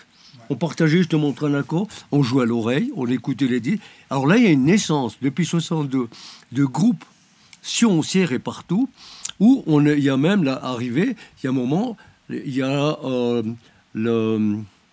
bon, c'est pas le festival, que le concours, euh, non, le championnat valaisan de rock à- à- à- à- au théâtre de Valère. Et en même temps, on a un autre festival qui est né, la Coupe du Soleil à Sierre, parce que les gens de Sierre, ils n'étaient pas avec ce tour. On n'avait pas des voitures, on circulait pas et tout. Pour finir, ça fusionnait tout ça. Mais c'était une manière de motiver, comme un, un- un tournoi de football, une petite équipe, c'est qu'il y a chaque année le concours. Alors il y avait des candidats. C'est là que moi j'ai vu Bernie Constantin interpréter Dadou Ron Ron, son premier morceau, avec les anges blancs et tout. Mais un truc dans les livre. Ber- Bernie n'était pas du tout dans sa part. Il a essayé, non, mais il a essayé, il a essayé une fois d'organiser. La- Ouais. L'année où on a laissé tomber, Ouais. il a essayé d'organiser, mais il n'a pas, il a pas abouti. Et il y a eu un groupe. Là, moi, je vous ai décrit un peu le contexte, les valeurs culturelles, bourgeoises, veut dire euh, euh, traditionnelles du Valais et tout, l'Église, l'omniprésence religieuse et tout. Mais en 62, il y a un groupe qui naît à, à Sion ou à Sierre, avec Jean-Marc Lys comme chanteur, et il porte comme nom les et évangélistes du rock. Il fallait le faire Ouais, prendre le mot évangéliste pour parler et associer avec le rock. Le rock, c'était les, les, les blousons noirs. On appelait Ouais. des gars et tout, les, les motos. Parfois, il n'y avait pas de drogue. Hein. Là, l'alcool, ils boivent des alcools forts, les trucs, les nanas, la séduction, les motos, la moto, le sexe, voilà, la liberté et tout. Et ils apparaissent comme ça, mais avec évangéliste du rock. Mais c'était un truc, il fallait le faire. hein. Voilà. C'était une espèce de spontanéité inconsciente et tout. Et là, il y a eu une naissance de groupe qui ont évolué par rapport euh, euh, à la musique qui, venait, qui apparaissait dessus, ben, les Rolling Stones, les trucs, les Beatles et tout, qui se spécialisaient dans un genre et tout, imitaient les Beatles. ça. Donc ça crée des musiciens qui ont pris le... Il y avait une quantité de groupes. Il n'y avait pas la dope, il n'y avait pas de cannabis jusqu'en 66, 67 pratiquement. Il fallait trouver. Par contre, les gens s'éclataient à travers la musique. Peut-être ce qu'a fait peut-être la drogue, ça ralentit les gens. Au, lieu d'écouter, c'est de passer à l'action, d'avoir envie de jouer. Ouais, tu vois ouais. Donc c'était très dynamique. Musicalement, le Valais était très dynamique. Mais- On avait des groupes comme les Fragments de Brie qui avaient joué du, du. Mais ça marchait beaucoup à, Oui. à- à coup de 33 tours. Oui, oui. On n'arrêtait pas Voilà. d'acheter les 33 tours, Ouais. de s'échanger les 33 tours. C'était Ouais. ça le. Donc les groupes valaisans s'écoutaient en Valais, quoi. C'était quand même ils avaient un public local. Et, Ouais. ouais. Mais on avait de quoi se nourrir avec le produit valaisan. Parce que les groupes étaient nombreux. On n'avait pas besoin forcément. Bon, on avait l'admiration, ceux qui fait- forcément on vient d'ailleurs, on est meilleur, ça c'est fini maintenant. On peut plus dire ça, tu vois. À mon âge, moi je veux dire, je me- peux me nourrir que des produits du terroir, musicalement. Tellement on est riche en musiciens. Ça ne veut pas dire qu'ils sont en dessous de quelqu'un de très connu qui vend des millions de disques. Bien sûr. Il a une chance, il a un contexte euh, peut-être économique et de production des produits, mais des, des artistes qu'on a maintenant. Mais moi, je dis merci à l'école de jazz musique actuelle, parce qu'elle n'a elle a pas fait chier les jeunes qui apprennent une guitare à jouer les jeux interdits et des trucs comme ça. Dire qu'est-ce que tu écoutes? Bon, on va apprendre ces accords dans ce morceau que tu prends. Tu vas apprendre en ayant le plaisir. Tu vas chanter avec. Tu deviens tout de suite. Dans... Autrement, il fallait faire des années pour comment. À côté marginalement, commencer à faire de la musique. Non, légèrement, tu apprends les bases, très, très sérieux, très professionnel, mais tu peux choisir les styles et les morceaux. Et, ça, ça a généré une quantité d'artistes compétents, de qualité technique et tout. Euh, euh, le Valais, toute la Suisse romande, tous les pays maintenant augmenté. Merci à l'EJMA, l'école de jazz musique actuelle, d'exister, parce qu'elle l'a fait. Moi, je suis témoin. J'aurais voulu pouvoir bénéficier de, de- de- d'écoles comme ça. Hein Et toi, tu, tu jouais dans les balles. Dans quel groupe t'étais? Moi, oulala, avec Jackie, on a monté. J'avais les Mustangs. Après, j'ai les. les, les, c'était les. Attends, attends, Pas les Rolling Stones, les Blackstone, avec les Ah, frères les. Stones. Après, après, les Four Strangers de survenus avec des musiciens à jouer le répertoire des Shadows à Sierre. Mais de pro. Parce que moi, je faisais Après, les balles, mais plutôt dans- du côté de Saxon. Ouais. Alors, mais après, il y a eu de choix. Toi, tu jouais aussi, Il Bernard manque expérience. Non, non, mais euh, j'allais comme. Ah, t'allais euh, au bar J'allais voir les nanas. Ouais. C'était euh, la meilleure façon pour Ouais. draguer à l'époque. Ouais, hein, c'est t'as- toujours. Hein. Ah ouais soit un bal ou euh, une soirée, quoi. Mais, Vraiment, Mais non, non, quoi. moi je jouais. Mais ouais, parce que je, je vous pose toutes ces questions parce que je trouve que la scène valaisanne aujourd'hui, elle est encore très, très, très dynamique. Et ça fait plaisir de comprendre un peu d'où elle vient avec bah, l'arrivée du jukebox, déjà entre autres. et, euh, Et la quantité de Ouais. musiciens qu'il y a dans ce canton, c'est ouais. incroyable. Oui, c'est assez incroyable, on a de la chance. hein. Ouais. On a de la chance. hein. Ok, je sais pas Moi, si- je suis témoin ici à cause du contexte. Euh, je dis bien, quand je vais chercher des artistes qui viennent d'un autre pays ici, qui peuvent rester ici, c'est pas pour bouffer les places des Valaisans. Les jeunes, ils ont besoin de place. Parce qu'il y a une telle interactivité qu'il y a des projets qui naissent, des invitations et des groupes où dans les soirées s'invitent et tout. Euh, euh, voilà. Euh, j'assiste à des, à des, des rencontres magiques. Peut-être tout à l'heure, vous allez voir la chanteuse d'Argentine, Clara Del Oro, qui vit à Barcelone avec son amie, qui sera chanteuse et, et actrice dans, dans- dans le film que je réalise maintenant, dans un des deux rôles principaux.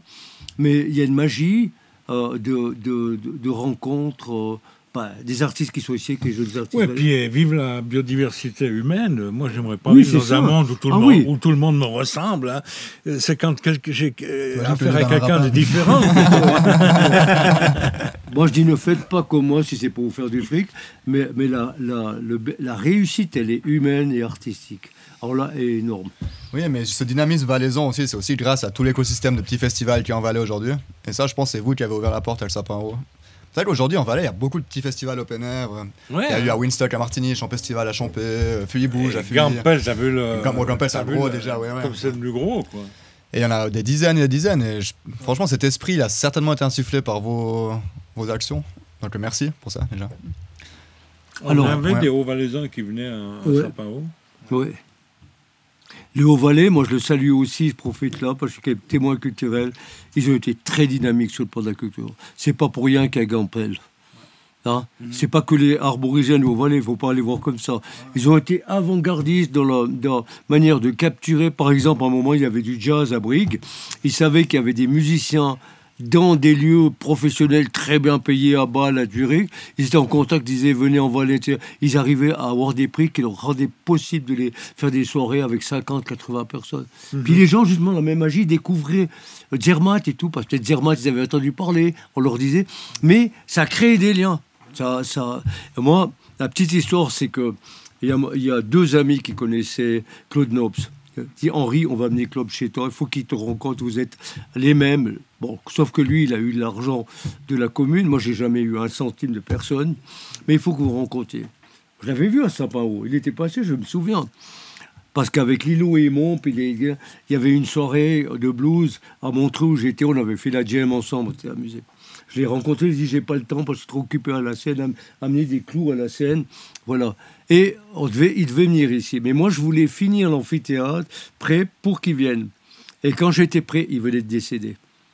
Voilà. Parce que c'était une rencontre souhaitée. Vas-y, vous êtes animé par, par la même flamme. Là, là. C'est la manière d'accueillir, de faire fleurir les artistes. C'est vrai le, pays, c'est ça. Il Voilà, moi, je les amène. Moi, je les amène à C'est assez fou de penser que et euh, Daniel Rosla et Claude Nob sont passés par Sapin Haut. Et après, on crée le Montreux Jazz et Palo Festival. C'est un héritage assez fou quand même. C'est vrai. Je sais pas si tu veux rajouter encore une question. euh. Ouais, on peut gentiment boucler. Vous voulez conclure avec quelque chose Non, non, ouais. C'est bon, moi j'ai bientôt le- levé l'ancre, moi. Ouais, mais à quelle heure tu dois partir? Début d'après-midi. T'as quoi. le temps de manger quand même. ouais. Ouais, mais. Mais moi, j'ai je, quelque chose? J'attends quelqu'un ouais. qui... En tout cas, merci beaucoup pour l'accueil, pour euh, le temps que vous avez pris pour nous. Ouais. Pour, euh, Merci vraiment- pour vos histoires, pour vos anecdotes. Parce que c'est ça qu'on cherche. Ça m'a fait du bien à la mémoire. J'aimerais bien qu'on puisse parler euh, encore plus longtemps, parce qu'il y a beaucoup de choses à dire, je pense Ouais. encore. Mais là, on peut pas faire un podcast de 15 heures, tu vois. On peut C'est fumer comme des t'as pétards et parler pendant T'as 24 heures. l'esprit qui plane, puis t'as un cerf volant.